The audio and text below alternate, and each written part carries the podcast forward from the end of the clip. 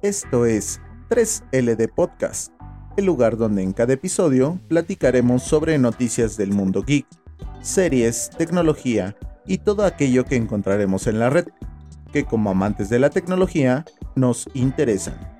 Los encargados de traerte este contenido somos su servilleta Jonathan, el geek en el mundo retro y el rock and roll, Pity, el experto en RPG, cosas asiáticas y mucho no por, e Iván, el Apple Boy de este grupo y aspirante a influencer.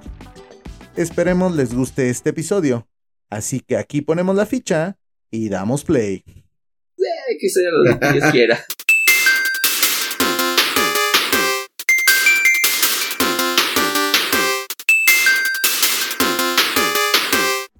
¿Qué bandita? ¿Cómo están? Espero que se encuentren bien, que les haya gustado el podcast de la semana pasada. Hoy les traemos más noticias, les traemos otra historia, eh, parte de los videojuegos. Así que bueno, ah, y una aclaración, el día de hoy el especialista en no por no vino. Se, se, quedó jalándosela y se le atoró y tuvo que ir al hospital o algo así. No sabemos muy bien el chisme porque no somos muy buenos reporteros. Pero aquí está su servilleta Jonathan y también está conmigo Iván. ¿Cómo estás Iván? ¿Qué tal Jonathan? Muy bien. Yo nada más tengo una pregunta. ¿Cómo es que sabes todo eso del PT? Digo, ¿te platicó, le preguntaste, lo viste, participaste? Ah, de, hecho, mira, lo interesante de todo esto es que lo pone en redes sociales y... Ah, bueno, sea, cada ¿lo quien se enorgullece de, de al- de algo, ¿no? Tendría que enorgullecerse de eso, pero en fin. Pues la verdad no sé, yo no vi nada. Para mí que sí te lo platicó muy, muy privaditamente. A mí se me hace que ya te canceló como amigo, güey. Ya no Ah, quiere por, ver por tus algo porque historias. ya me cambió por ti, ya. Luego, luego, malditos celos. Hijo, no, luego, luego la envidia, ¿verdad? Ah, pues mira, desde aquí le mandamos un saludote, que se recupere y que pues ya no se la jale tan recio, ¿no? y pues Segu- que esperemos que también nos esté escuchando porque pues es de, de nuestros pocos seguidores del momento. Esperemos que no, que esto crezca y pues vamos a darle. Bueno, la primera noticia que les traigo tiene que ver con el mundo influencer. Este mundo donde nosotros pertenecemos o vamos a pertenecer en algún momento, o esa es la aspiración. Eh, un- una persona, este, un bloguero llamado eh, Thor Ekhoff, no sé si lo pronuncié bien porque es noruego. Ya ves que pinches nombres raros, así como este como Cuauhtémoc. Digo, a un extranjero si le cuesta pronunciar ese tipo de nombres, a nosotros también, ¿no? Eh, Los nombres extranjeros. Exactamente. Bueno, su seudónimo está más fácil. Se llama Apetor. Eh, así conocía su canal, así se conocía su canal. Se conocía porque el jovenazo ya se mudió. Pero ¿por qué? ¿Qué hacía? ¿A qué se dedicaba? Ah, pues lo mismo que mucha gente. O sea, trataba de vender su imagen, trataba de vender acá, este, eh, cosas interesantes que hacía. Realmente lo más interesante que hacía en su canal es que siendo de Noruega, del norte, pues ves que los, estos ríos y lagos se congelan. Están así como, ¿Pero qué había Noruega del Sur o cómo? no sé, así la nota. Noruega del Norte. Bueno, resulta que este que eh, el 29 de noviembre apenas, de hecho acaba de pasar, em, eh, se dio la noticia de que se murió ahogado. O sea, más bien, yo supongo que de, hipo- de hipotermia, porque dice que se cayó a No, un no fue en alcohol, ¿verdad? ¿Eh? No fue ahogado en alcohol, ¿verdad? No, pero sí le entraba recio al alcohol para aguantar Ah. el. Tuvo parte de. Sí, sí, sí, sí, sí, con eso, pues ya. La, la, este, aguantaba el frío, aguantaba, este, estas cosas congeladas. Y, este, su canal era de eso, de, de cómo sobrevivir al hielo. Resulta que ya no sobrevivió. Creo que no fue muy buen episodio que digamos. Pero mira, déjame decirte que alguna vez vi en algún programa que es un mito eso de, del alcohol. Porque no sé en qué país, incluso hasta había perros que llevaban alcohol, según para los eh, extraviados en la nieve. Pero pues que realmente no, no lo quita. O sea, da la sensación porque cuando lo tomas sientes como caliente. Pero no realmente, científicamente no, no te da calor. Ah, claro, nada más te adormece, o sea, Sí, sí, te da la más. sensación. Entonces yo creo que se sintió Superman por las bebidas en la nieve y pues no sobrevivió esta vez. Es que si buscas la imagen de esta persona, es un, es el clásico señor ya así como de montaña, de esos que ya están bien curtidos, que son, que se ve que son alcohólicos, y este, y que bueno, están pasando como un eh, una etapa de depresión, no, no sé, el, el chiste es que sí tenía bastantes seguidores en ese, en ese canal. Pues lástima por sus seguidores, pues los que lo admiraban y lo seguían por de buena manera, digo, aparte de sus haters, pues se han de ver emocionado en, esa, en ese lado, ¿no? Pero sus fans, fans, pues qué mal por ellos, la verdad. Pero bueno, no creo que, que este tuviera haters. Porque, o sea, tienes hater cuando eres payaso. Nah, todos tienen haters alguna vez. O sea, ¿Tendremos sí- hater alguna vez? Sí, que desde, desde el día uno ya tendremos alguno que nos va a estar comentando y deberían hacer esto, deberían el micrófono, deberían hacer No, no, otro. pero esos son fans, esos son los que Mm, te fan- sugieren fan- amablemente. No, son fans reprimidos, como dice, o fans de closet. Los que te, te comentan de haters, así se les llama. Ok, eso no lo sabía, pero Eso sí se les dice. mira, si tenemos unos 100 mil, nos conviene. Así Ah, pues que sí, coméntenle claro. ahí. Siempre los- las buenas noticias y las malas noticias son buena publicidad. Claro, claro. pues esta es la primera noticia que tenemos eh, relacionada con el mundo influencer y youtuber.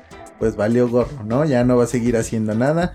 Este, al final se lo rescataron del lago y murió en el hospital. O sea, ya no aguantó la hipotermia o lo que sea, porque la nota no decía nada más. ¿No te estás confundiendo con alguna película? ¿No, ¿no viste Titanic de casualidad? Ay, no. Ese- No él, no tenía una puerta para sobrevivir. No sé, a mí como que me estás, me, me suena como que te estás confundiendo, pero bueno. Y, y este, y quien lo rescató se llamaba Rose, ¿no? No, yo pensaba en una grúa, ¿no? Ese que así lo rescató del mar. De hecho, creo que en la, en la segunda película, en la segunda parte, sale, ¿no? No sé si fue real o fue hecho por fans, pero sí vi que según lo rescataban y ya pasaron muchos años, los querían vender, o sea, en, en tipo circos y el Jack se escapa. La verdad no sé. Seguramente debe ser algún fanmade. O sea, porque no creo que eso Pues haya ser, autorizado ¿no? James Cameron a hacer de su película No, una... deja eso, el Leonardo DiCaprio que se presta ahí, porque sí vi una escena donde sale corriendo y dije, ay, ¿a poco sí es cierto? Pero ya no me dio por investigar más. Sí, no, o sea, son de esas cosas que te llaman la atención, pero dices, "Mm, Ajá. igual, ajá. ¿Qué más tenemos? ¿Qué otra noticia Pues traes? mira, yo ando trayendo una noticia ahorita que se está hablando eh, mucho sobre el metaverso de Facebook. O, Esa cosa rara para geeks que este que nos recuerda a este Ready Player One, a Matrix y este tipo Ah, de cosas. Exactamente. Eso es que está sonando y al parecer para lo que va apuntando toda la industria de la tecnología. Eh, para los que no sepan, pues el metaverso es como un mundo virtual en el que podemos hacer prácticamente lo que ya hacemos, pero ahora de manera virtual. Se llama Animal Crossing. Nah, no, no, bueno, esa es otra cosa. Es, este sí más a detalle. Pero mira, algo que me, este, me recuerda mucho ahorita que estabas mencionando esas cosas. No sé si alguna vez probaste Second Life. Ya tiene Ah, bastantes ya años. tiene bastantes años. Era uno de los primeros simuladores de vida real. O sea, sí tenías que una disco ahí, que tenías tu casa, tenías que comprar tu casa. Y era con dinero. Bueno, eh, ahí tiene una moneda ficticia, pero esas monedas se conseguían con, trabajo real en- dentro del juego o comprándolas directamente con dinero real. Había, había subastas de, de algunos este, accesorios de, de ese juego. O sea, que el yate eh, que sacaron en la película tal, porque obviamente estaba el patrocinio. Sí, me acuerdo que era una lanísima. Las Sí, que se y es que muchas empresas eh, invierten en eso y también personas se dedican a eso. O sea, cualquier, como nosotros, tú y yo, o cualquier persona que nos esté escuchando, puede crear ropa, puede crear accesorios, comprar casas, rentarlas, venderlas. O sea, es, es un mundo inmenso. Y al parecer, el metaverso de Facebook va para ese lado. O sea, se estima unas ganancias enormes en cuestión de este tipo de, de ventas, este tipo de comercio nuevo electrónico. Y pues desde ahorita es que muchas se están apuntando para poder mm, pues tener un buen lugar, ¿no? Avanzar y este y pues posicionarse desde un inicio. Es que, o sea, si vieron la de Ready Player One, es básicamente eso, ¿no? O sea, un lugar donde sí tienes tu casita, sí tienes tus trajes, puedes hacer muchas cosas más. Que, o sea, ahí sí puedes volar, ahí sí puedes este, ser un gángster. Bueno, aquí también, ¿verdad? Y en en la vida- México tienes mucho, mucho acceso a ser un gángster. Pero imagínate, o sea, eh, después de estar conociendo a alguien y por su avatar, cuando eh, de avatar puede ser lo que sea. Si de por sí ya ahorita uno siente el temor de que decir, conoces a una chica y dices, eres mujer de nacimiento. y uno, ahora imagínate con un avatar. Mm, Pues mira, yo no me voy tanto a eso. Hay mucha gente, hombres y mujeres, que utiliza filtros. Y los filtros. ah, bueno, o sea, bueno, ahí pero, sí pero mínimo como sabes si es hombre o mujer. ¿verdad? No manches, pero hay unos que, que con la inteligencia artificial te cambian un montón. Ah, bueno, eso sí también. O sea, si, si no nos vamos más lejos, estos de Instagram y en su momento Snapchat, que te cambiaban de género y, y no lo hacían tan mal, ¿eh? O sea, a menos que de, de plano si fueras como muy barbón o rasgos muy masculinos o rasgos muy femeninos, sí te, este, sí era difícil, este, que cambiara la, el- este, la imagen y que pareciera real.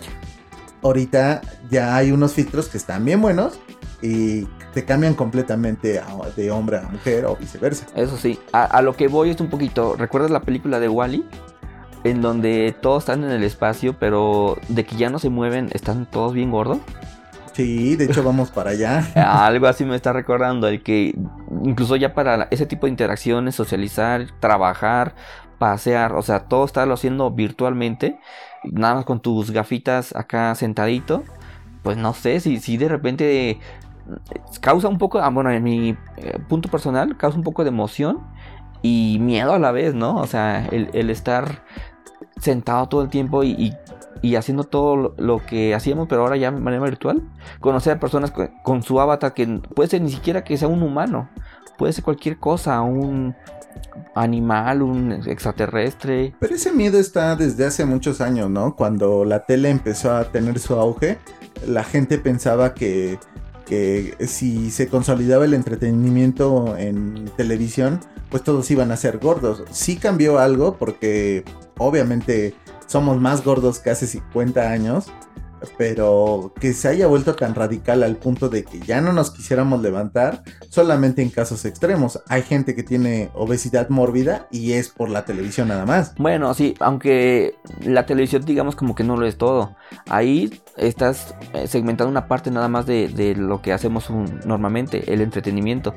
Es la, la televisión, pero si vemos el cine también es estarse quietos. Y, y ya cuando metemos cosas como el trabajo y socializar también para estar sentados, Pues ahorita con la pandemia, ¿cuántas personas no subieron de peso? también. ¿Cuántos kilos subiste? Nada más, eso, eso ya es otro tema para otro podcast. Uno de salud en el cual seguramente nosotros no vamos a entrar. Pero podremos tener algún invitado que- especialista en eso para que nos diga cuántos kilos de más tenemos. Pues realmente no necesitas un invitado, necesitas una báscula que te diga cuántos kilos subiste. No, necesitamos un espejo nada más con eso. Ah, sí, también. O déjate el espejo, que la ropa ya no te empiece a quedar. eso sí se nota bastante. Ya o, que viene- de- o que das el botonazo. No, ya ni me digas que sí. Una vez lo llegué a dar y nunca lo creí a ver, que podía pasar, pero sí me pasó una vez. ¿Cuántos espejos rompiste? No, hombre, na- nada más estuve buscando mi botón con mucha pena. Sí, estuve ahí y dije, ¿dónde quedó mi ¿Te botón? pasó en el trabajo? No, me pasó este en una sesión fotográfica. no, no, no. Y así de mete la panza. No, pero. ya es todo, Ya ¿no? es todo. No, ya no y se ya puede. ah, este, sueltas músculo y el botón salió a dar a la No, cámara, tú. ¿no? Suelto el aire y ya con eso. Muy bien. Pues bueno. sí, pues a eso vamos. Así que aquí va a haber otra oportunidad de negocio para quien eh, le gusta esto de la tecnología, le gusta estar trabajando desde casa, pues va a abrirse muchas puertas y al final van a ser como que un trabajo nuevo, un trabajo del futuro. Ya que pues muchos están desapareciendo, pero al mismo tiempo también se están abriendo bastantes más. Ahí está el dato para a quien guste. Pues mira, justamente que, bueno que lo mencionas porque mi siguiente noticia va respecto a eso. Resulta que hicieron un estudio. Un estudio, ya sabes, de estas universidades caras, gente con presupuesto, no como aquí en Tercer Mundo. Bueno, te- en realidad lo hizo una, una empresa de seguridad.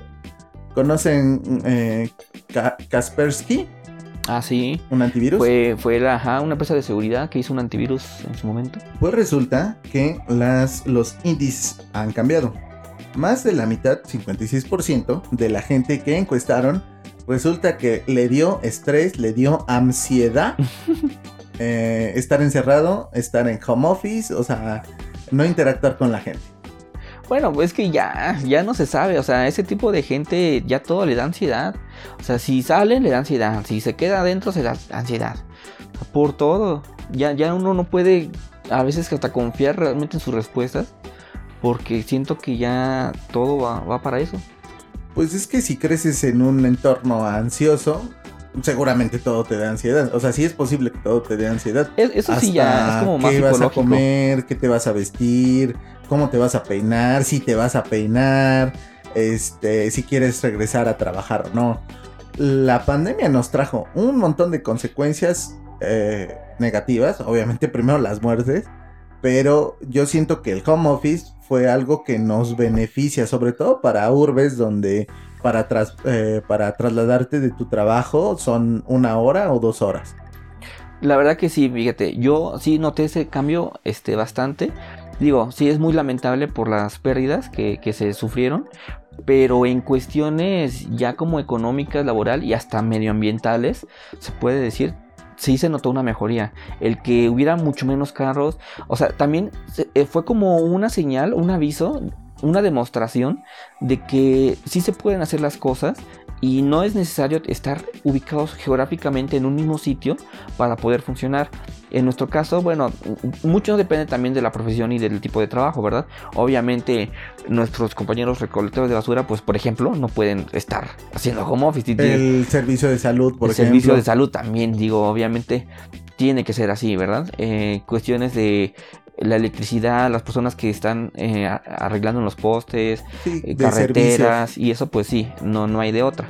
Pero gran parte de las profesiones y trabajos creo que sí se puede, este, se puede, ¿cómo se puede decir?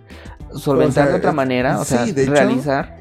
Eh, por ejemplo, desahogar las carreteras, o sea, que la mitad de la gente, o sea, porque estoy casi seguro que la mitad de la gente es entre Godín, freelancer y alguna otra cosa que no requiera trabajo presencial. O sea, los maestros, eh, si fuéramos más disciplinados como alumnos, no como maestros, porque pues, los maestros también están haciendo su chamba, pero como alumnos, que fueras más disciplinado, que en lugar de ponerte a jugar este Fortnite, Halo y así, te pongas a hacer tus tareas, te pongas un poquito autodidacta a nivel básico ahí pues es evidente que puedes trabajar desde casa y evitar que, haya tráfico, que te, tengas que mover y ese tipo de cosas. A lo mejor ya a nivel profesional ya no, porque también hay profesiones que requieren estar practicando. Muchas de las ingenierías, arquitectura, em, eh, pues hasta algunas eh, licenciaturas de de administración y eso necesitan estar en una oficina practicando, ¿no? Pero ah, porque sus procesos todavía siguen siendo eh, automáticos.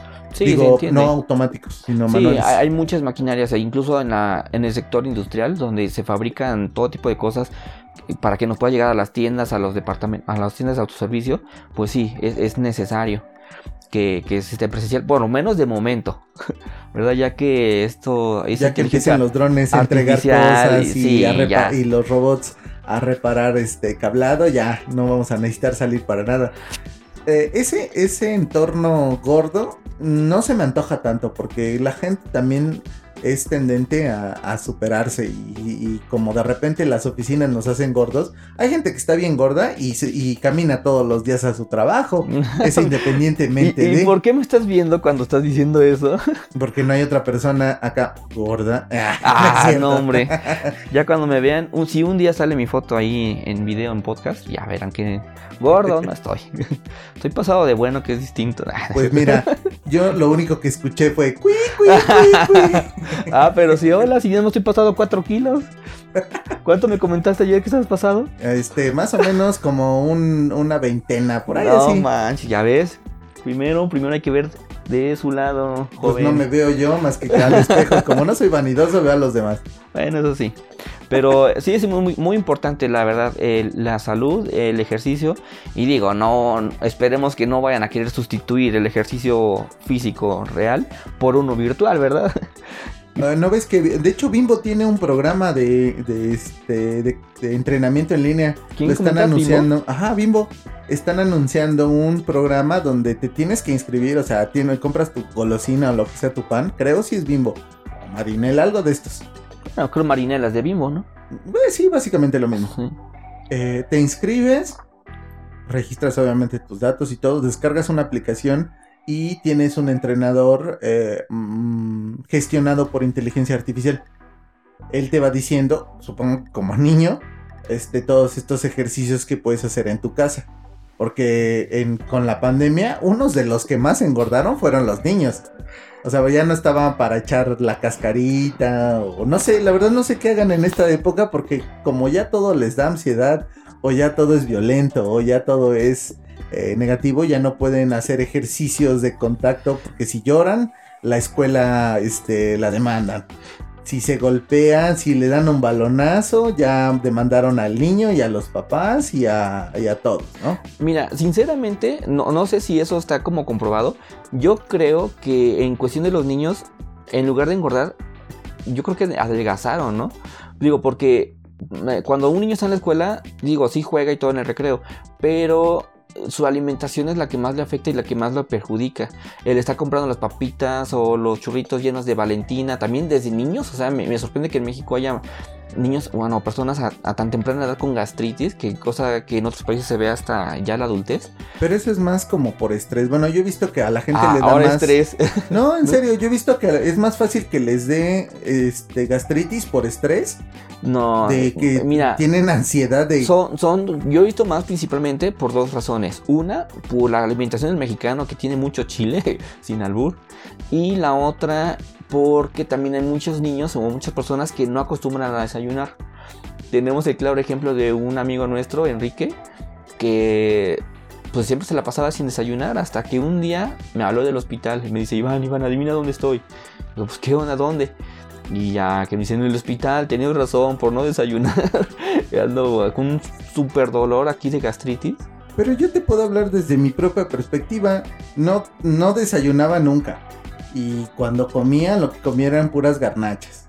Y cosas así irritantes, con un montón de picante y un montón de limón, que es parte de la gastronomía mexicana. Bueno, pero a ver, refrescos y ese tipo de cosas. Y no sufro de gastritis, no me duele el estómago cuando como picante ni nada de eso. Y conozco gente que en la universidad, por estrés, o sea, que por el examen, que por el trabajo, que por la familia, y que todo se les juntó, en una semana, en un mes, o en medio año, en un año, ya tienen eh, gastritis y fuerte, de esas que comen tantito limón y ya están valiendo. pero tú sí desayunas, ¿no?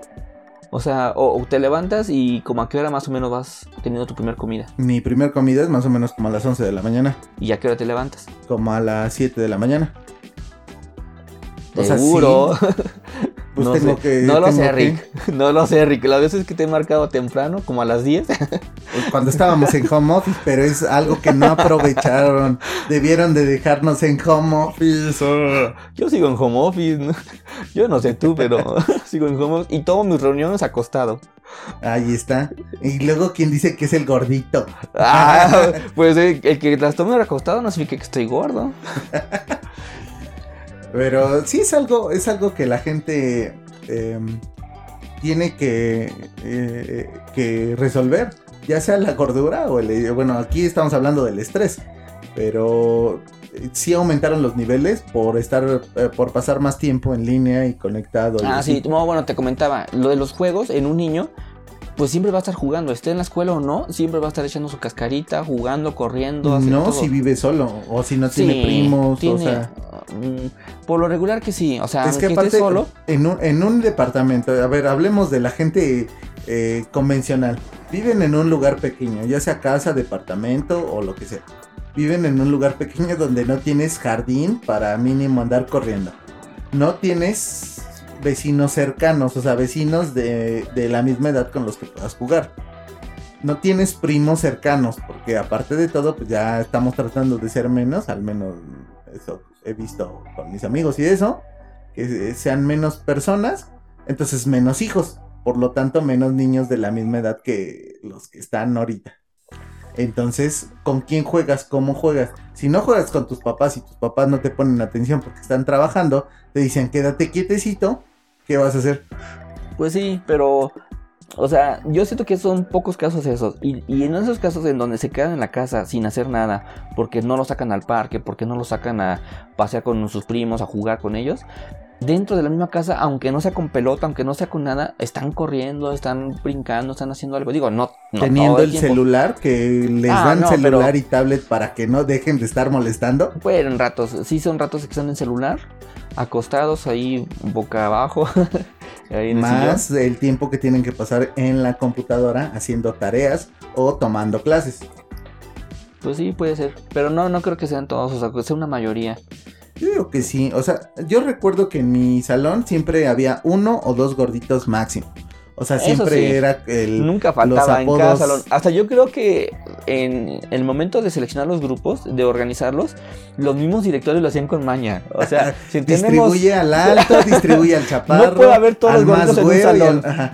O sea, tiene que haber mínimo un gordito en cada salón. Si no puedes repetir, este ya está aquí, entonces este pásalo al B y este pásalo al C. Y- pero revisa ahorita una primaria que sale a las 2 de la tarde o así, donde salen todos sus alumnos, y ve que la mitad ya son el gordito del salón. O sea, como nosotros lo, lo veíamos como el gordito del salón, ahorita ya es el, el estándar del salón.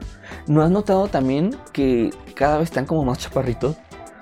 Eso sí no me he dado Yo, yo sí me di cuenta, cuando yo estaba en la primaria, en la secundaria, veía, por ejemplo, cuando entré al primero de secundaria, veía a los de tercero y los veía enormes. O sea, y yo cuando llegué a tercero y mi generación igual, nos vi, yo los veía como niños, así como que estábamos muy chaparritos, muy niños, no sé. Y lo he notado mucho también ahorita en las primarias. Cómo va la cosita ahí caminando con una mochila como de 10 kilos. Es que también nos ponían nuestra nuestro caparazón de tortuga para entrenar. Y luego el Atlas, ¿te tocó El todavía? Atlas, sí, era un libro enorme donde, güey, no cabe en tu mochila. A menos que Nunca- tuvieras una, una mochila de camping de Con- estas nunca enormes. vi una mochila en donde le cupiera sin doblarse. Yo lo traía doblado. Sin albur también, ¿verdad? También. Sí, o sea, es que está, estaba enorme ese libro. La verdad no sé por qué lo hacían tan grande. y pues para que los mapas se vieran de buen tamaño. Ah, ahí no, hombre, pero ahí no podías hacer zoom. Había técnicas, o sea, yo compraba revistas, por ejemplo, de Club Nintendo y te traía el póster doblado, pero lo podía expandir. Digo, si, si fuera por mapas, pero podía- seguramente producir ese tipo de, de material didáctico era más caro. Y recuerda que, Es que escatimaban en todo, Recu- todavía. ¿Recuerdas que estaba muy alto el libro? O sea, muy grande, pero estaba muy flaquito. O sea, tenía pocas hojas. O sea, bien pudieron haberlo reducido a un tamaño normal y te salió un libro chido. Mm, Pero te digo, me refiero que a lo mejor doblar esas páginas en particular, el proceso de doblar uno o dos mapas o varios mapas, impedía que eh, fuera barato el proceso. O aunque no fuera doblado, o sea, pudo haber sido que eh, aparezca por partes, ¿no? O sea, en una hoja normal, pues pones cierta área de un mapa y en la otra hoja, pues la, la otra parte y... Y no, no sé, no creo que estuviera tan chiquito tampoco. Yo siento que a lo mejor fue una, una muy mala decisión de algún administrativo, de esas que están en una junta y así de, ¿cómo, le- cómo les parece que pongamos el libro de geografía?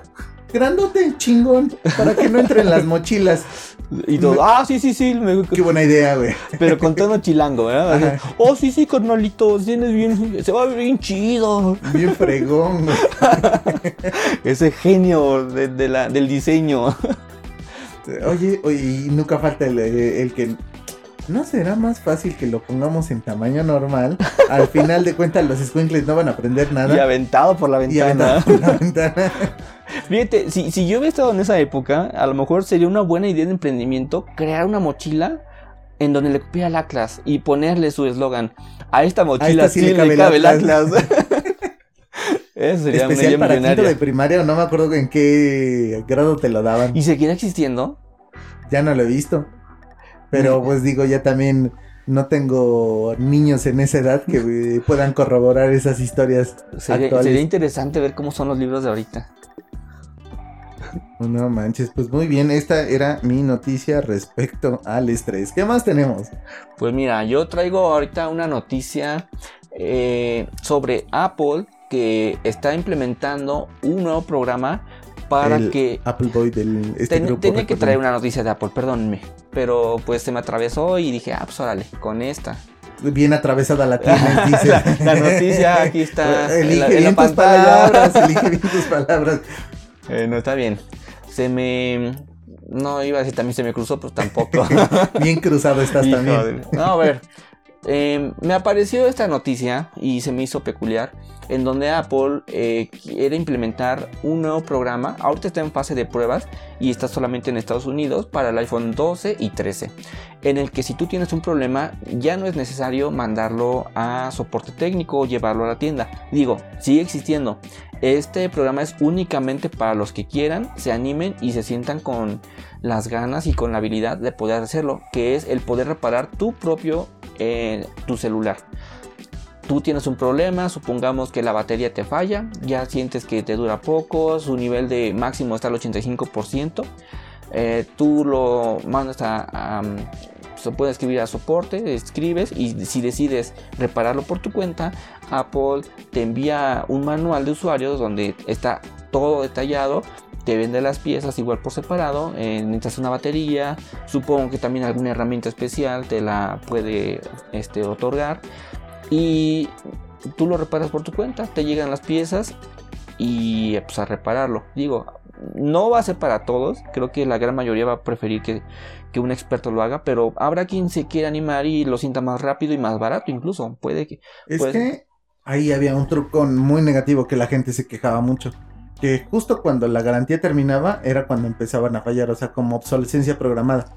Y cuando te decían, eh, te cuesta, no sé, 8 mil pesos y el teléfono costaba 12, pues dices, güey, ¿para qué lo reparo? Y mejor me compro otro, además de que lo actualizo.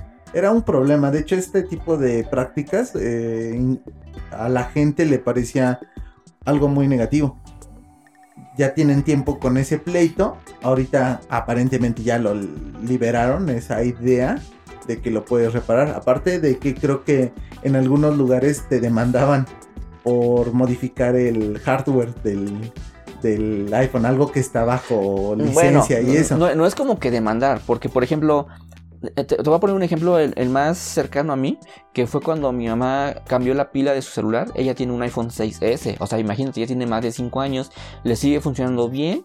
El único problema, digamos, es que, pues sí, la batería, digo, se desgasta como todas las baterías de, litio, me parece que son. ¿no? Iones de litio. Iones de litio. Entonces, digo, eso es normal en todas las baterías y ya no le dura lo mismo. Decidió hacerlo primero por una tienda, bueno, por un lugar ajeno a Apple, o sea, no hacerlo por garantía oficial. Le cambiaron la pila y todo, pero no sintió como que le funciona bien, a lo mejor la sintió defectuosa y también que no le duró tanto. Cuando después lo hizo a través de la de Apple, pues obviamente se dieron cuenta que ya la habían metido en mano, ya la habían abierto, no pasó nada, simplemente le dijeron que pues tenía a lo mejor un cierto costo extra porque este mm, ya había tenido como una mano este antes de ellos y tuvieron que haber checado todo el celular de nuevo y pues, cosillas así, ¿no? bueno, pero si llegas y les dices, quiero que me cambie la pila, no, no, no, pero te voy a hacer una revisión. Es como si llegaras al mecánico y le dices, oye, quiero que me cambien las llantas. Ah, pero es que yo, nosotros no te las cambiamos oficialmente eh, desde un inicio. Te vamos a tener que revisar el motor y te vamos a cobrar por la revisión del motor para poderte cambiar las llantas. Es exactamente lo mismo. Sí, lo sé, pero bueno, también en parte es como para el control de calidad, porque si al final te entregan, dices, pues nada más la pila, ah, bueno, pues órale, ahí te va nada más la pila. Pero como ya le metieron una mano antes, la verdad no se sabe si dejaron bien una parte o no. Pudieron haber dejado mm, alguna parte, por ejemplo, de la pantalla mal eh, soldada o mal este, enchufada y que al ratito pues pudieran ser que piensen que fue Apple porque fue la última persona que, que este, le metió mano pues que lo dejó mal. Dice, no, pues es que mi celular estaba bien. Dice, no, hasta te lo dejaron mal desde un inicio. Eh, pero es que ahí entra lo mismo que entran en muchas garantías.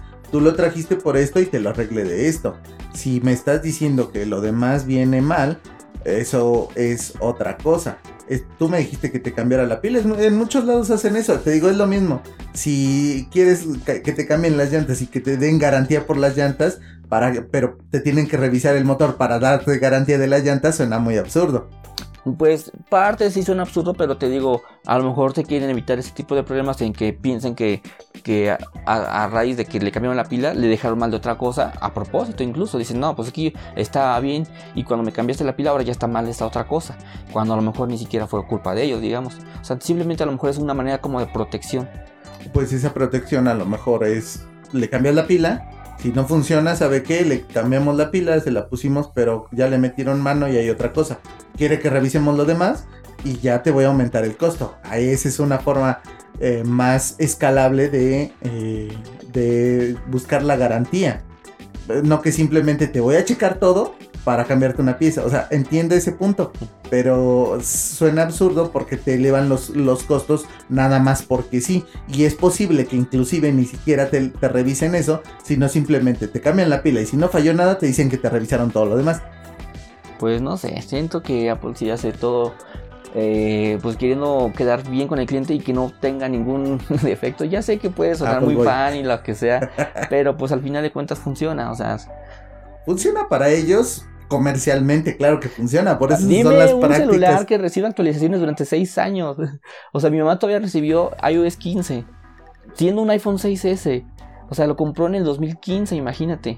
Uy, qué novedad. dos cámaras, cuando ya llevan varios Pues años que con dos cámaras. Realmente, Uy. o sea, pues sí, 6 años. Realmente, pues sí, obviamente en el hardware no se puede cambiar. Va a seguir con una sola cámara. Pero el, el que te siga sirviendo igual, y no se hace lento, te puedes instalar cualquier aplicación, Mi tienes ya actualización del sistema. y no tiene seis años.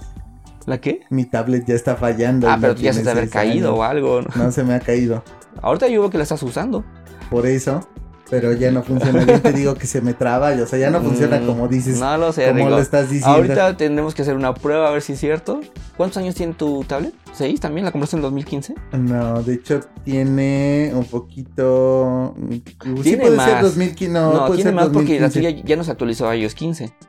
No, ¿Cuál tiene? ¿El 14? el 13. ¿Ya no se actualizó el 14? No. Entonces tiene más tiempo. Porque tú la compraste como un año. Tiene más tiempo que salió, pero no tiene el más tiempo que la compré.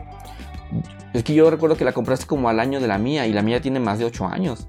No, la tuya no, la tuya sí no sobrevivió. Fue la No, que pero la mía se me cayó, está toda rota. Digo, ya no se puede hacer maravillas con eso, pero, pero la tuya la veo muy bien, funcional y todo. Claro, o sea, te digo, cuido mis cosas, no, no es por un mal- Ah. maltrato que haya hecho. Ahí está, me estás dando la razón. Bueno, ya, tus 7 años de, de iPad lo respaldan.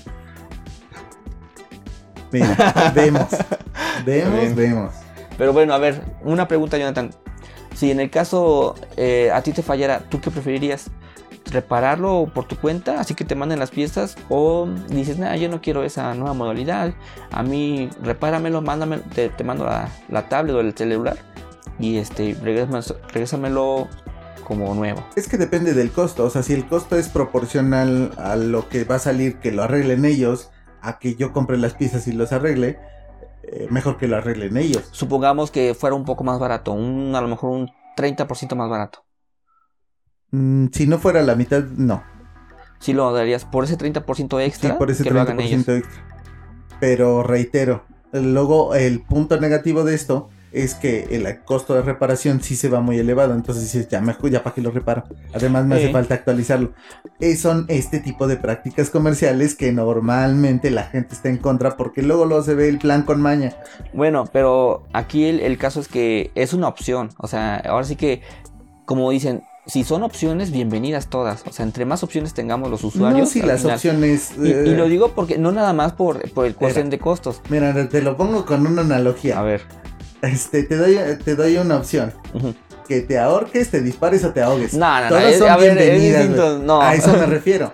Pero en cuestión de, este tipo de cosas, digo, sí son bienvenidas. No, porque si, si las opciones no son, no son opciones en realidad, o sea, es, es- te digo, la analogía. Si yo te doy opción de salir de eh, algún, in- algún inconveniente y te doy esas tres opciones, realmente no son opciones. Si te estoy dando Pero la no opción de reparar O y sea- el costo es superior, no es una opción. Porque no te estoy dando a elegir que hagas algo más barato. Te Mm. estoy dando a elegir que chambees más. Eso sí. No, porque mira, es lo que te estoy diciendo. Lo que te iba a decir es que no nada más es por cuestiones económicas, porque al final ahorita todavía no sabemos si es más barato, si sale igual o es más caro, no sabemos todavía.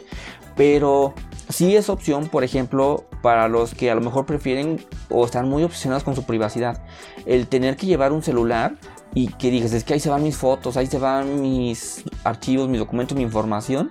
Digo, hay muchas personas que sí se toman muy en serio eso o, se paniquean con eso, no pues es que esas personas que están obsesionadas con eso, eh, no deberían de tener un celular, güey.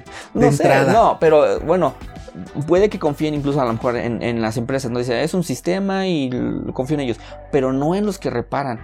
O sea, no en las personas que van a abrir mi teléfono y lo van a probar y lo van a encender y ver si funciona y van a ver todo. Es que al final de todo también estás confiando en esas personas. Si confías en la empresa, confías en personas que están llevando ah, pero es porque una empresa es una entidad, pero la entidad está respaldada que, que tu información esté entre millones y millones de datos y, que te estén buscando a ti en específicamente alguien de Cupertino, alguien de Silicon Valley, específicamente a ti, alguien de Tlaxcala, pues la, verdad sí se me hace como un poquito más absurdo. Pero que el que mandes a un celular y que a lo mejor incluso hasta lo conozcas, porque siendo aquí de una ciudad cercana y dices, no, pues es que ya tengo familia en Ciudad de México y allí lo repararon y no sé, o sea, puede ser que que muchas personas, incluso de una misma ciudad, conozcan a los que están reparando. O sea, es mucha más probabilidad. Pero eso de todas formas pasa con los celulares. Normalmente a quién le llevan los celulares? A gente conocida. Ya sea a un técnico especializado o alguien que más o menos sabe repararlos. Sí. Y, le, y hay veces que esa confianza de que conocen a la persona los hace más eh, susceptibles a que otorguen esta facilidad de darle el dispositivo. Hay gente que confía más en darle algo propio a alguien que conoce que a alguien que no conoce. Sí, y por eso te digo, siempre va a haber opciones y ahora sí que para todos hay, pero a mí me alegra la verdad que haya un poquito más de abanico en donde decir, tu única forma de reparar tu celular es a través de nosotros. Y pues la verdad no, o sea... O sea, eso sí estaba bien, o sea, feo. Y, sí, exactamente, o sea, decir, pues tú puedes repararlo por a, llevarlo a donde tú quieras, o sea, algún distribuidor autorizado, a uno no autorizado, con nosotros directamente, o si quieres incluso hasta repararlo por tu cuenta. A eso me refiero con que tengas más opciones como usuario final. Pero a lo que me refiero es que si estas opciones, o sea, te digo, si tiene, tiene que ver con muchas cosas, la logística, qué tan fácil sea, este, si efectivamente te proporcionan estos, esta información, manuales y demás, el costo de las piezas, si las piezas solamente las venden ellos, si puedes conseguir piezas genéricas, o sea, son demasiados elementos como para decir, ah, esto está chido, ya si tenemos todos los datos, bueno, sí podemos emitir yo te puedo Hablar de mi experiencia personal, cuando una vez reparé un iPod, mi primer dispositivo de Apple fue un iPod Touch de segunda generación, me parece. ¿Qué le pasó? ¿Lo tiraste, borrachera? No. ¿Lo mojaste? No, ¿Te lo aventaron? la verdad no sé, yo creo que lo usé de más o lo presté y lo, descuidaron o lo que sea. me hackearon. Me hackearon. no sé, la verdad no sé. O a lo mejor sí fue defecto, o sea, porque es el único defecto que me ha pasado en un dispositivo de Apple. Su botón, el touch, eh, digo, el, que te regresa al home, ya no funcionaba. Le apretabas y no hacía nada, no regresaba al home. O sea, abres una aplicación y se quedaba ahí. Tenías que hacer malabares o tener el Assistive Touch para que te regresara a la pantalla de inicio. Por suerte, me pasó como al onceavo mes. O sea, todavía entraba garantía. pues investigué ahí en soporte, puse que pues, la descripción del, problema. Me llegó al día siguiente una caja eh, con una espuma en la que tenía la forma del iPod para poderlo meter ahí. Eh, una guía prepagada en la que tú nada más tienes que llamarle a, la paquetería, creo que era esta feta. ¿Pasaban por el paquete o lo podías pasar a dejar? Ajá, exactamente. Entonces quise probar el que pasaban por el paquete, llamé, en ese mismo día pasaron por el paquete, se lo llevaron y como a los dos días hábiles más o menos, ya tenían en mi casa otro iPod nuevo. Entonces, la verdad, ahí, desde ahí fue una de las cosas que me maravilló mucho su soporte y la atención al usuario. Creo que... Siempre y cuando tengas garantía. Mm, aunque no lo tenga, porque el, soporte y la atención siempre va a estar. Obviamente ahora va a tener un costo, pero siempre va a estar. Eh, a diferencia... Con lana puedes hacer eh, muchas cosas con, toda La, con la atención. Puede ser que no de forma oficial, pero hay gente que se dedique por ejemplo, a algún tipo de cuestiones así. Estás pagando tu servicio y bueno, eh, hubo un momento en que te estaba fallando bastante y llamabas y llamabas y dices, pues es que estoy pagando. Al final de cuentas se paga por algo y no siempre se, recibe esa misma atención. A mí me pasó mucho, tuve problemas con, con Telmex en algún momento, pero he visto muchos que también con Easy, con Total Play. Pero estamos hablando de cantidades muy diferentes que justifican un soporte. A eso me refiero. Pues, Porque oh, puedes es pagar que- cantidades más elevadas por alguien que venga y a lo mejor te lo solucione, inclusive no de forma oficial, que pueda, que sepa moverse en, el, en los cableados y eso, y a lo mejor te iban te iban a conectar. La cosa es que conozcas quién. Hay gente que, eh, que, por ejemplo, en los, en los de cable, que te conectaba cable gratis. O sea, le pagabas una lana y te conectaba cable gr- gratis. Si tenías algún problema, ellos son los que se trepaban y no eran gente de la empresa como tal. Y te podían solucionar. Aquí el problema fue que no conocías a nadie de Telmex que te dijera, oye, conéctate y, o, trépate y revisa qué está pasando en el poste, en donde a lo mejor ya si era en la central o algún otro tipo de cosas que solamente soporte técnico oficial tiene, pues ahí sí ya valió gorro, ¿no? Pero un, un cableado, un tendido, un conectado de poste y eso, sí hay personas que lo pueden hacer. Pues de hecho, o sea, sí, pero luego no tienen las herramientas. Me pasó con Telmex cuando el albañil cortó el cable de la fibra óptica, tenían que tener un fusionador. Y entonces dijo, déjame Claro, el checar. fusionador es súper caro. Ajá, entonces no lo tenían y pues no pasa nada. Pero aún Pero así, hasta Telmex ni si- no los tiene. pero a lo que voy es que sea poco, sea mucho, te est- estás pagando por algo. O sea, ahora sí que decir, este, justificar el que, ah, pues me estás pagando poco, ay, pues entonces cóbrame lo necesario, pero atiéndeme bien. O sea, a eso voy, que muchas empresas eh, cobrarán muy poco y, se- y ahí se ven su beneficio, pero no sé, habemos muchas otras que decimos, pagamos un poquito más, pero tenemos esa seguridad pero de que si hay algo más, más. Pero un poquito más, no un pero chingo no, no más. nada más es por el servicio, o sea, no incluye muchas más. cosas. Sí, pero no es un chingo más. El, el presupuesto de un dispositivo Apple, del que quieras, es convencionalmente arriba del, del 100% de algo de que de una categoría similar. No, O sea, un no, teléfono- No, no, no tanto. Un, teléfono de gama, de gama alta, por decirlo así, anda rondando en los 20 mil pesos. Android. No, Y- hay hasta de 60 mil, Ah. los que se doblan y todo. Eh, de- sí, pero un, por eso te estoy diciendo un promedio de, de gama alta. No, pero es Apple que no, hables de no promedio. tiene, Apple no tiene en uno que se promedio los dobla. de Apple, entonces pues, Ah, Apple, Apple no tiene uno 20. que se dobla. No. Necesitas compararlo en, en igualdad de, ra- Por de- eso es de lo que digo. circunstancias. Uno de uno de gama alta te cuesta como 20 y uno de y uno de este de un iPhone de gama alta te cuesta 42. Es que tú estás metiendo ejemplos de un promedio de Android contra el más alto de, de, de Apple. No. Sí, no, ¿es promedio con promedio? No, ¿O el más alto que- con el más alto? No, no, es que no estás, no estás Sí. igualando las cuestiones porque en tu caso estás diciendo que este que, que, las, que la función que tiene de un de un doblez debería entonces deberías de compararlo con un iPhone que tiene una función de doblez. Ahí sí ya están igual. Pero entonces, si vemos contra el más caro que no tiene doblez, también está igual o más caro que Apple. No es cierto. Sí. Dime un ejemplo. Pues ahí los Samsung los Galaxy S 30 y tantos, no sé cuánto ya, qué número va, porque Están en los 20 varos. sacan, no, sacan más. Están en los 20 varos. Y es que siempre lo comparan, o sea, el más barato de, de la- o sea, de del más caro se puede decir, o sea, el que tiene menos capacidad, el que tiene menos. no, contra el, el que de tiene- menor capacidad andan como Yo he visto mu- 2500 Yo, y yo algo he visto así. muchas comparaciones que siempre mencionan el teléfono, el, el más caro de Apple, siempre. O sea, poniéndole un tera de espacio, si es que lo tienen, no recuerdo. O sea, de espacio, el que es el Apple Pro Max y, o sea, todo, todo. Contra el más barato del, de gama alta de un Android. Para hacer como, siempre, siempre he visto como más injustas las cosas. No, porque eh, en, en esos casos, estos Android te ofrecen eh, eh, la capacidad, te ofrecen la resolución de la No, siempre se cámara van y con, así. la, con el de la capacidad menor, con el de que no es plus, con el que siempre le ponen con ese precio. Y, de- y aún así, esos teléfonos están como en 10 mil pesos. o sea, Nah. y todavía superan. Los más baratos están como en 18, o sea, de, de esa gama. No, 18, 20. Y los no más caros lo- están como los de 30. ya gama alta, los que ya tienen, lo- los que dices las versiones Pro, los que tienen más RAM, me- más procesamiento, más este información, eh, almacenamiento y eso, son los, son los que están en ese rango que dices. Pues no sé. A mí Pero sí en fin, ¿qué más tenemos? raro. Pues esa es mi nota. ¿Tienes alguna otra? Sí, de hecho, tengo una donde este, esta, esta es chida para, para los mexas. Siempre, eh, no, no sé si has escuchado la frase que del arte no se puede vivir.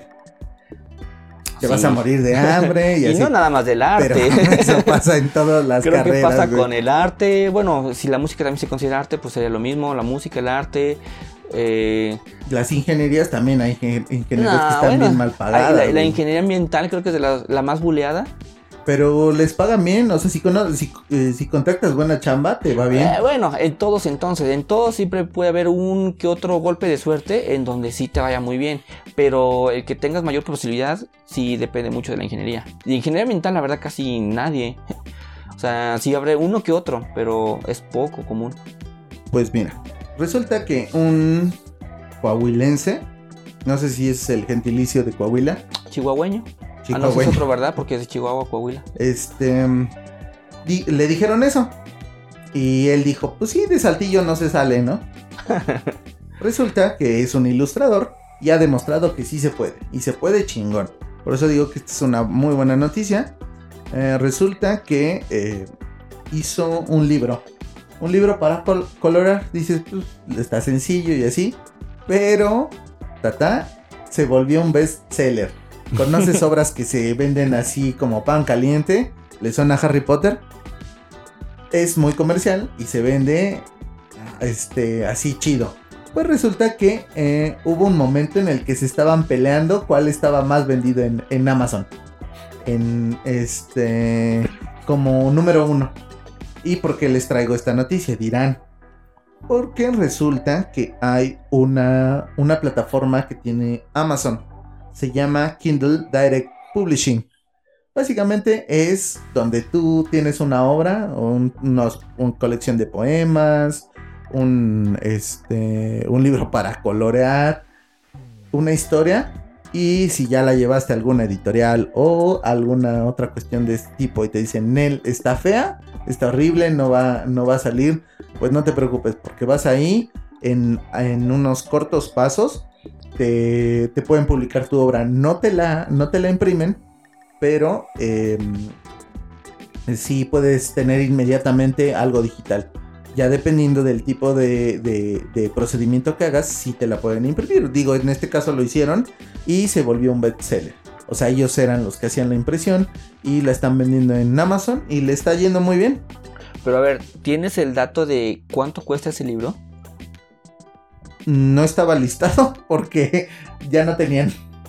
Lo busqué hoy, esta sí la encontré hoy y no encontré el precio. O sea, no decía, este, no decía el precio del, del, del libro para colorear, porque al ser un libro para colorear, pues necesitan venderlo, ¿no? Y no, te lo pregunto porque eso me suena un poquito a la estrategia que hacen algunos desarrolladores de, de videojuegos cuando publican su juego en la tienda en línea y lo venden a un precio ridículo. Como por de ejemplo. dos centavos, un- tres ajá, centavos o y así. me ha ¿no? tocado así de un De peso dólar, mexicano. Claro, de dólar. Ajá, pues un peso mexicano. Digo, no manches, un peso. Y pues por costar un peso lo compras. O sea, y eso hace que se posicione en la lista en los tops. O sea, por lo menos en un top 10 de los más vendidos en la semana. Y, y llega un momento en que pues lo cambias, le cambias el precio a uno normal. Y ya cuando se queda en ese top, dices, muchas personas sí se preguntan, oye, ¿por qué este juego está aquí? Estar muy bueno. Lo descargan y pues ya se llevan alguna decepción. Pues mira, sí puede ser un poco de eso, pero también el que lo tengan, al menos en lectura, sí creo que tiene un poquito de, de mérito que, bueno, no en lectura, en este caso es de colorear, pero libros que, que tengan el respaldo de mucha gente. Y no solamente es eso, la ventaja que tiene Amazon es que sí tiene un ranking de, de calidad, o sea, sí te va diciendo, oye, esto está bien, esto está mal, los mismos usuarios te comentan de qué bonito libro, qué buenas cosas haces. O sea, como todo, ¿no? Al principio nada más te escucha este, tu familia. guiño, guiño. Esa- esas 33 visitas es de pura familia. No y luego ni siquiera completo, y le ni dice, "Ya me siquiera aburrió". completo, van dos minutos y de "Ay, cámbiale. Este, pero el que tengan, el que tengas ya un, un lugar donde publicar este tipo de cosas, o sea, sí puedes publicar pura porquería. Y pues Amazon le da lo mismo, ¿no? Ahí está. Y, y no, sé, no sé qué tan, tan bueno sea el control de calidad de los productos, pero sí te dan como, como unos lineamientos. Eh, o sea, aquí nada más digamos que su eslogan es, te dice, pon eh, tu libro a la venta, ¿no? Ganas hasta 70% de las regalías, que eso es muy bueno. Las editoriales seguramente sangran más a los No, pues sí. a los este a los autores y está disponible en varios países, entre ellos México. Eh, mantienes el control de tu obra, ves que hay muchos editoriales que te dicen quítale esto, esto está muy feo, no Sí. me gusta, cambia la historia, ponle otro nombre de personaje y así. Estos te lo mantienen como más íntegro. Y este y tienes las dos opciones de versión digital e impresa. Entonces, ya te da la opción ahí. O sea, nada más búsquenlo así. Se llama eh, Kindle Direct Publishing. Así en inglés. Para que los redirijas si están en México al menos. Te dirige a la página y ahí ya puedes llenar el formulario y toda la cosa. Pero mira, déjame decirte una cosa. Desde que dices que es mexicano, ya desde ahí siento como que no, este, no le creo tanto a veces. Ese es un poco malinchista. Hay cosas No, que no, los no. mexas hacen muy es bien. que, espera, a, a lo que voy, el por qué digo esto. ¿No has visto nunca luego este concursos, por ejemplo, de dibujo? Que dices, este, vamos a publicar, eh, vamos a una- un concurso en el que el premio va a ser tal cosa y va, tienes que dibujar tal cosa, no sé, lo que sea, ¿no? Mandan sus dibujos y hay unos dibujos muy buenos, la verdad, muy chidos, se esfuerzan y todo. Y hay unos dibujos que caen en lo ridículo y que por eso mismo y por puro desmadre la gente empieza a votar por ellos y terminan ganando. Hace poco también vi algo sobre eso. El primer lugar está horrible y el segundo lugar pues sí está, la verdad, muy muy bueno el dibujo. Ah, pero ya ese tipo de convocatorias luego son el que tenga más likes, ¿no? Y es- Exactamente. eso sí está Exactamente. muy feo. Por eso digo, a lo mejor, y, y por eso fueron mis dos preguntas. Una por el precio, si está muy, muy barato y es de colorear, a veces por cuestiones de que a lo mejor lo vieron en una publicación en Facebook y el, por hacer el desmadre lo compran y por reírse un rato lo posicionaron en, ese primer lugar, pero a lo mejor no quiere decir que sea el super libro el, o la super obra de arte. Mm, Pues es que no solamente fue, digamos que de la plataforma. Te lo puedo comprar cuando nada más es de la plataforma, como que dices, ¿no? Que por desmadre o porque la misma plataforma lo impulsó, algún algoritmo se equivocó o lo que sea. Pero le hicieron entrevista y todo y hay gente que lo está evaluando y que lo está evaluando muy bien. O sea, es una buena, es una buena obra y le está yendo bien. O sea, puedes vivir de eso y no necesitas las grandes empresas para llegar a esos niveles. Eso es lo chido.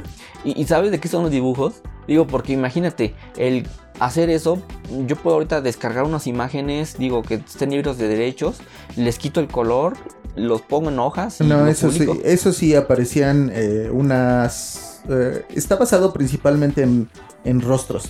La idea que él tenía era de quitar estos eh, estereotipos de que, pues bueno, los, los eh, gringos siempre son blancos o así, ¿no?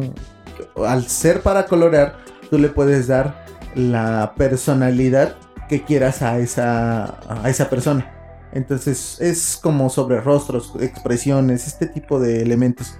Bueno, pues a lo mejor habría que verlo más a detalle, ha de tener alguna curiosidad o algo que lo haya hecho ver pues interesante. Y pues qué bueno por nuestro colega mexicano, nuestro compatriota, que pues que le está yendo bien y, y que al final de cuentas hay muchas maneras para poder salir adelante. Un saludo a Alex Carrillo, así se llama el autor. Ah, yo dije, ahora ya estás mandando saludos. ya. Dije, deja, traigo mi lista de, de amigos para saludar. No, de hecho él es, eh, bueno, es que como dijiste, qué bueno que le está ¿Es yendo al compatriota. eh, se me olvidaba ¿Cuánto te mencionar pagó el nombre. no, no compartes las ganancias? No, todavía no cobramos. Ah, va a llegar un momento en- como o, a, o a Fox, lo mejor tú sí en especie. ¿no? como en, Fo- como en Fox que vamos a cobrar 5 mil barotes por un saludo. Ándale, eso sería muy bueno. Y, un, y una motita de cannabis, güey. no, no, no. ¿Qué más tenemos? ¿Tienes otra noticia? Pues mira, yo traigo esta. Traigo una aplicación que. Agárrate, Jonathan. Traduce los maullidos de tu gato. A ver cómo hace eso. Pues mira, es una aplicación que se desarrolló por un integrante de la UNAM. Mexicano, otro mexa, Otro huevo, mexicano. los mexicanos aquí rifándola en todo. en la que se usó una, pues se puede decir una muestra de varios gatos en el que, pues el tipo de maullido, el tipo de el sonido, modo, no sé cómo llamarlo, hasta el acento, ¿verdad? Puede ser que tengan acento los gatos. pues Así como ahorita estás hablando con acento. No, no, no. Se, se, le salió el acento norteño. Bueno, porque tenga algún tipo de acento los gatos o, bueno, pues una base de datos, ¿no? Que se sigue alimentando, la verdad, porque pues sigue aprendiendo, utiliza inteligencia artificial y está disponible comprobado ahorita por Jonathan para Android, no estoy muy seguro, no, no lo menciona la nota si también está para iOS, para iPhone, pero quien quiera estar probándola se llama Mew Talk, que se escribe M-E-O-W, Talk como hablar en inglés. Meow. Exactamente, entonces habrá quien pues le puede funcionar, la verdad, si, si es un gato entre comillas un gato casero. ¿Qué tal, ¿Qué tal si es extranjero? ¿Qué tal si es un gato egipcio? ¿Traducirá del egipcio al, eh, al, mexicano, al chilango? Fíjate, Te dirá, ¿qué tranza bandita? ¿Me vas a servir mis whiskas o qué perro? Ya se la sabe. Vi una investigación, una nota en donde decía que los animales tienen también distintos pues acentos se puede decir o idiomas que no es lo mismo un perro mexicano por ejemplo que uno no sé francés. Eh, claro allá es primer mundo allá te habla de sí, ahí sí en lugar de guau guau dicen gui gui bueno no verdad pero pero sí o sea qué mal chiste ya sé ya sé pero eh, según esa nota sí decía que sí hay diferencias o sea que un sí peso de aplausos para su chiste o dos pues si quieren que los mejore empiecen a donar para para poder mejorar y contratar un escritor. alguien que sí. que, que haga buenos chistes. ok, ajá. ¿Qué hace, ¿Qué hace un perro con un taladro? No sé, güey. Está ladrando. Oh, uh. Está re bueno ese. Me acordé por, por mencionar al perro. Pero bueno, este gato, bueno, digo, esta aplicación se supone hace este, la traducción y pues te dice, ¿no? Si tiene hambre, si tiene sueño, si quiere jugar o lo que tú quieras. O, lárgate de aquí, dueño. Lárgate de aquí, Karen, ¿no? Como, como se le dice. Pon el árbol para que lo vuelva a tirar. Ándale. Atiende mis necesidades. Limpia mi caja. Ya se la sabe, perro. pues es, es cosa de probarla para quien tenga gatos eh, pruébenla y no sé, en mi punto muy personal, la verdad, siento que es más... ¿Más un juguete? Más un juguete, más el fanatismo, el querer creer que sí podemos escuchar a nuestra mascota que la verdad de lo que funcione. Mira, aquí la pregunta sería, ¿lo hizo un estudiante de la UNAM con respaldo de la UNAM? Es decir, una tesis, un proyecto escolar o algo así, o simplemente egresó de la UNAM, no encontró chamba e hizo la aplicación a eso también estaría para saber si es un traductor real, o sea, si le invirtió investigación y eso, o simplemente pues desarrolló un, videojuego o algo así para interactuar con los michis. Pues mira, aquí menciona que sí estuvo la asesoría, dice, de el director general de cómputo y de tecnologías de la información y de comunicación de la UNAM. Se llama Fabián Romo Zamudio. Entonces, él menciona también que la aplicación se encuentra en sus primeras versiones. Entonces, mm, con eso siento como que nos está diciendo que no es muy exacta de momento, pero pues a lo mejor la lanzaron pues para obtener una base de datos más grande, ¿no? Cuando lo empiecen a probar y mandar sus estadísticas, puedan estarlas mejorando. La precisión. Y, la precisión, exactamente. Yo, mira, si lo hicieran chido, seguramente está basado en inteligencia artificial. Sí, o sea, sí, sí menciona que está en inteligencia artificial. Ajá. En aprendizaje neuronal y obviamente con la base de datos alimentada, pues mínimo a nivel nacional. Eh, con gatos mexicanos. Con gatos mexicanos. ya tienes una buena muestra para que te corrija y que te diga si efectivamente tiene hambre o tiene qué. Antes de que se lo roben los chinos para sus restaurantes. Saludos, Tijuana. Así que allá, es lo que dicen, yo la verdad no sé, pero se escuchó mucho eso y en memes mencionaban mucho de, de gatos o eran ratas. No me acuerdo. Pues es que se supone que en Tijuana está la verdadera comida china. No, no sí, o sea, la comida china, pero que su comida no era de pollo, que si era de... Si era auténtica china. Querían hacer un poquito más real. Seguramente. y bueno, pues aquí está la aplicación para quien guste. ¿Otra vez? Pues, ¿Cómo se llama? Se llama Meow Talk. O eh, se deletrea M-E-O-W T-A-L-K. Miau. de talk, de hablar. Talk, de hablar. Como a- hablar, miau. Ok. Eh, les traigo la última noticia. La última noticia resulta que el anime de The Legend of Zelda será para adultos. ¡Uh! ¿Es oficial? O sea, ¿es, es o es un fan creando ese no, anime? de hecho, ahorita los que están entusiasmados con este eh, proyecto es el productor de Castlevania. Ves que hay una serie en Netflix de que es anime y que está basada en el juego Sí. de Castlevania. Ahorita ya van a terminar con la última, este, con el último jale de capítulos, es decir, ya está la temporada final. Y el productor dijo, pues miren, están haciendo cosas chidas. Si no la han visto, se las recomiendo, está muy buena. Tienen elementos, este, son tanto del juego como históricos y así. O sea, mezcla varias cosas chiditas, ¿no? Entonces, este productor ya habló, ya dijo en público, así como que estoy muy entusiasmado con el proyecto eh, y hay que hacer algo, algo bien, ¿no? Dice que inclusive es, es fan porque tiene un cómic hecho por fans y que está muy bueno el cómic, más bien un manga basado, hecho por fans, eh, de, basado en la historia de Ocarina of Time. Y él lo que quiere es que esta, esta historia de Ocarina of Time se refleje en el anime, pero con tono adulto, o sea, no- que no haya censura como... Eh, No sé si se acuerdan de la caricatura que sacó en el show de Mario Bros. hace como 30 años, sí, no que estaba manches. muy infantil. De hecho, aparecía este Ganon y, y la princesa Zelda y así. Aparecían muy, pues muy infantilizados, ¿no? Y lo que busca es que no sea este tipo de, de serie, o sea, que llame la atención y que sea para todos los eh, fanáticos. Porque, seamos sinceros, no hay fanáticos tan niños de Ocarina of Time, por ejemplo. Porque Sí. pues ya es un juego viejo.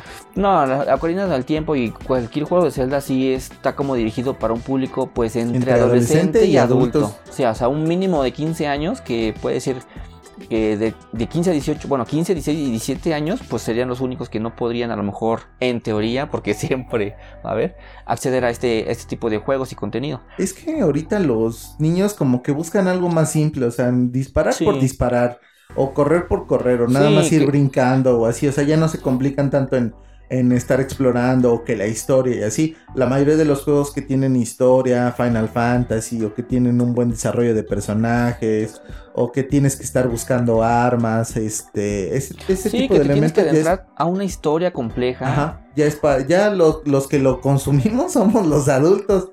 Yo no he visto que niños se entusiasmen para por jugar un, un Zelda, un Metroid, un, este, un Final difícil. Fantasy, eh, un Halo.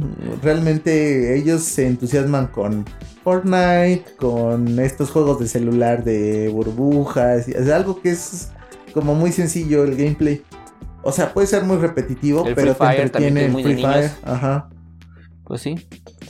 Y la verdad, pues se me hace buena noticia. No lo había escuchado, pero no sé, o sea, tienes la- el dato de si va a salir para Netflix, es oficial. No, de, de hecho, si quieren sacarlo para Netflix. Porque es que yo había visto que estaba esa noticia, pero que la habían cancelado, la serie. O sea, de Zelda. mm, pues hasta lo que leí el día de hoy, porque esta sí la encontré el día de hoy, Ajá. no, este, no hay dato oficial de que esté cancelada. Ajá. Eh, según, lo, según lo que decía la nota es que Netflix está apoyando y el productor que está apoyando este show es el de, el de Castlevania. O sea, ya es algo más concreto si tienes en cuenta que ya hay una serie en Netflix basada en un videojuego. Sí, pues sí, oja- ojalá y sí es cierto, porque yo me acuerdo que sí, ya tiene bastante tiempo eso, como algunas semanas, en que según era oficial que ya se había cancelado. Pero si, si la nota es de hoy y pues menciona eso, digo, yo la verdad que soy muy fan de Zelda. Quien me conozca será que sabrá que es mi juego favorito y, y mi saga favorita. Y de lo que soy más fan, lejos de, de algún grupo musical, película o lo que sea, lo principal, principal mi principal fanatismo, y aunque digan que es de Apple, pero no el es. negro es- del WhatsApp. Es, el, es, es- es la saga de Zelda. Entonces, la verdad, sí, sí la vería.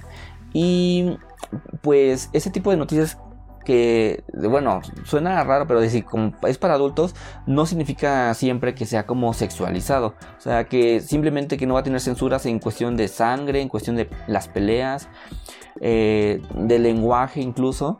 Y pues una historia así sin censura se disfruta más. Pues es que mira, si ya abarcan cosas como amor, traición y ese tipo de elementos, porque sí puedes manejar eso, o sea, e, extender la, historia no solamente a lo que se evoca en el videojuego, sino, por ejemplo, desarrollar qué pasó en el castillo mientras Link estaba recolectando las, las piedras espirituales. ¿El Ganon se andaba echando a la celda o qué? Ah, pues no, pero puede ser que a lo mejor haya entrado eh, con algo político, o sea, con alguien que sí, una Gerudo, por ejemplo, ah, pues, eh, la Gerudo que tenga este traje ah, hipersexual o este o elementos que tal vez sí pueden aportar a la historia, no simplemente como algo eh, fan main, perdón, em, como para fans, o sea, fan service. Sí. entonces puedes aportar y ampliar la historia y desarrollar algo muy bueno. Lo hizo con Castlevania, te digo, véanla, está, no sé si la has visto. No, la verdad que de Castlevania no, no he ni siquiera jugado completo un juego. Sí lo jugué un poco, pero mm, creo que no es de mi género favorito. Uh, sí, está muy bueno. La verdad, a mí sí me gustan. Yo jugué desde el primero, desde el NES. Estaba complicado, había unas partes donde tenías que ir brincando muy precisamente y luego no faltaba un enemigo que aparecía de la nada y bolas te regresaba. Pero estaba chido. Pues sí, tiene su, base de fans y por algo nació también el género de, que comparte con nombre con Metroid, el Metroidvania. Ah, no, pero ese, el Metroidvania viene de el Castlevania Por eso digo, Symphony of the Night. Ah, pero entonces los demás ya no tienen el mismo eh, género. Eh. Ajá, no, es que el Metroidvania viene de, digo, de este juego donde eh, era la temática de Castlevania. Ajá pero tenías que ir recolectando eh, upgrades, o sea, armas, eh, saltos, ese tipo de cosas para poder avanzar. Lo que pasa en Metroid. Entonces de ahí viene el género de Metroidvania, donde tienes que explorar más o menos al estilo Castlevania, pero eh, recolectando armas y mejoras para tu traje y abrir zonas y ese tipo de elementos. Por eso es la combinación de esos dos. Sí, pues sí, por eso comento que pues sí tiene un peso fuerte en la industria del videojuego, ese tipo, eh, ese género y esa, ese juego en general. Y pues por algo tiene su serie Netflix, digo, no cualquier videojuego la tiene. Entonces Zelda también es uno de los más importantes y pues esperemos que sí, que sí llegue. Que se concrete el anime. Sí, y pues a verlo. Y, y además de que se concrete, que no tarde tanto, que no sean 10 años y todavía estamos esperando. es como la película de Mario, ¿no? Que también se rumoraba desde hace mucho y, va a salir el siguiente año. Pero ahora sí ya oficial, oficial. Sí, ya hay persona, ya hay cast y toda la cosa. Ya, sabe, esa sí no me la puedo perder. Luego, luego a Cinépolis VIP. A ver si no te peleas por un boleto como el Spider-Man, ahí te vamos a ver. Eh, este, tampoco creo que Apple Boy, Apple fan se pelea por un boleto de... Sí, no, viendo una película de Mario, ¿no? ¿Qué tiene que ver el Apple Boy? Traía su playera de Apple. no, pues no.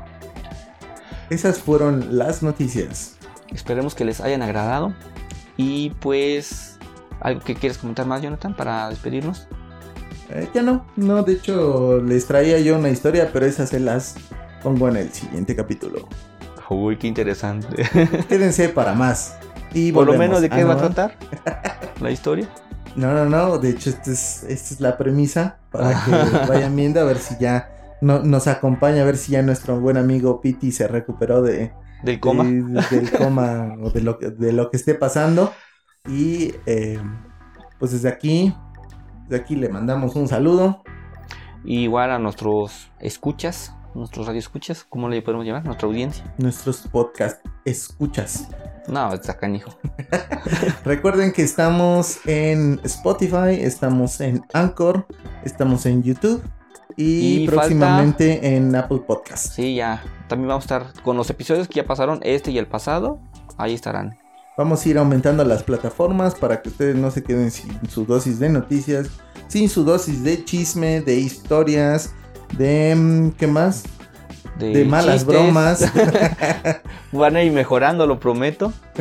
ya dijo, ¿eh? Si no, Sino que. si no, pues unos taquitos algo, ¿no? Aquí Ah, eso, para el eso de por, por ley. Ahorita. Bueno, no, ya no voy a cenar ahorita. Ya comí mucha carne. o- Ah, ya, ya, pura carnita, ¿verdad? Se me hace que el que se fue con el piti tú y lo dejaste en coma. Tú vienes de allá. Tú vienes de allá. A lo mejor lo dejaste muy cansado. Eh, Yo no, yo vengo de otro lado, yo vengo de mi casa. Vienes hasta muy contento más que la otra vez.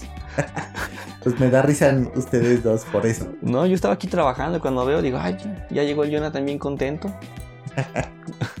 Pero está bien. Pues ojalá que les haya gustado. Y pues por este capítulo eso es todo. Esperemos vernos en el siguiente y cuídense mucho y hasta la próxima. Nos vemos.